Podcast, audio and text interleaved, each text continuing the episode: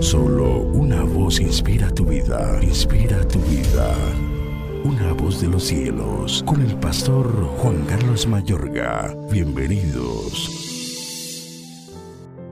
Jerusalén, Jerusalén, que matas a los profetas y apedreas a los que te son enviados. ¿Cuántas veces quise juntar a tus hijos como la gallina sus polluelos debajo de sus alas y no quisiste? Lucas 13, 34.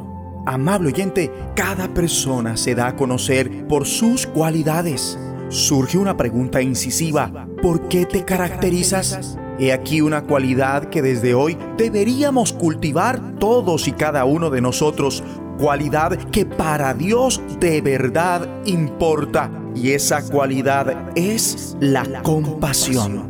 Amigo y amiga, ¿se siente conmovido tu corazón por las personas con las que te cruzas? Jesús no se compadeció solo de la gente individualmente, por ejemplo, sanando al enfermo, también tuvo compasión de Jerusalén. En este pasaje usa una imagen maternal para describir su amor por la ciudad de Dios.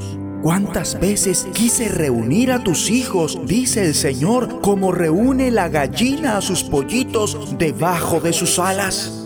Es interesante notar cómo el Señor se pone con toda naturalidad en el lugar de Dios, a quien en la Biblia le son asociadas tanto imágenes paternales como maternales. En su mayor expresión, Jesús nos mostró su compasión al ir a su muerte en la cruz por nosotros. Se cuenta la historia de un incendio cuando un patrullero forestal acudió para evaluar los daños, descubrió a un pájaro que yacía muerto, negro y carbonizado, a los pies de un árbol. Como era una visión desagradable, apartó al pajarito con un palo. De repente, tres polluelos salieron de debajo de las alas de su madre muerta. Los polluelos habían sobrevivido, pues por su compasión la madre estuvo dispuesta a morir por ellos. Así también, Jesús, nuestra madre gallina, murió para protegernos. Oremos. Padre bueno, gracias. Gracias por dar a Jesús por nuestros pecados. Gracias a Jesús, quien se compadeció de todos y cada uno de nosotros y fue a la cruz para el perdón de los pecados. Por esto confieso que viviré y no moriré eternamente y para siempre.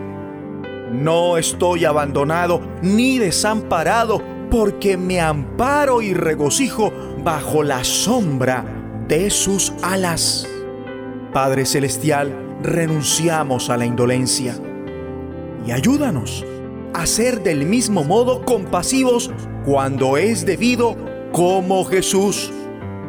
Queremos caracterizarnos como nunca desde este instante por esta cualidad en el nombre de Jesucristo. Amén. Una voz de los cielos, escúchanos, será de bendición para tu vida. bendición para tu vida.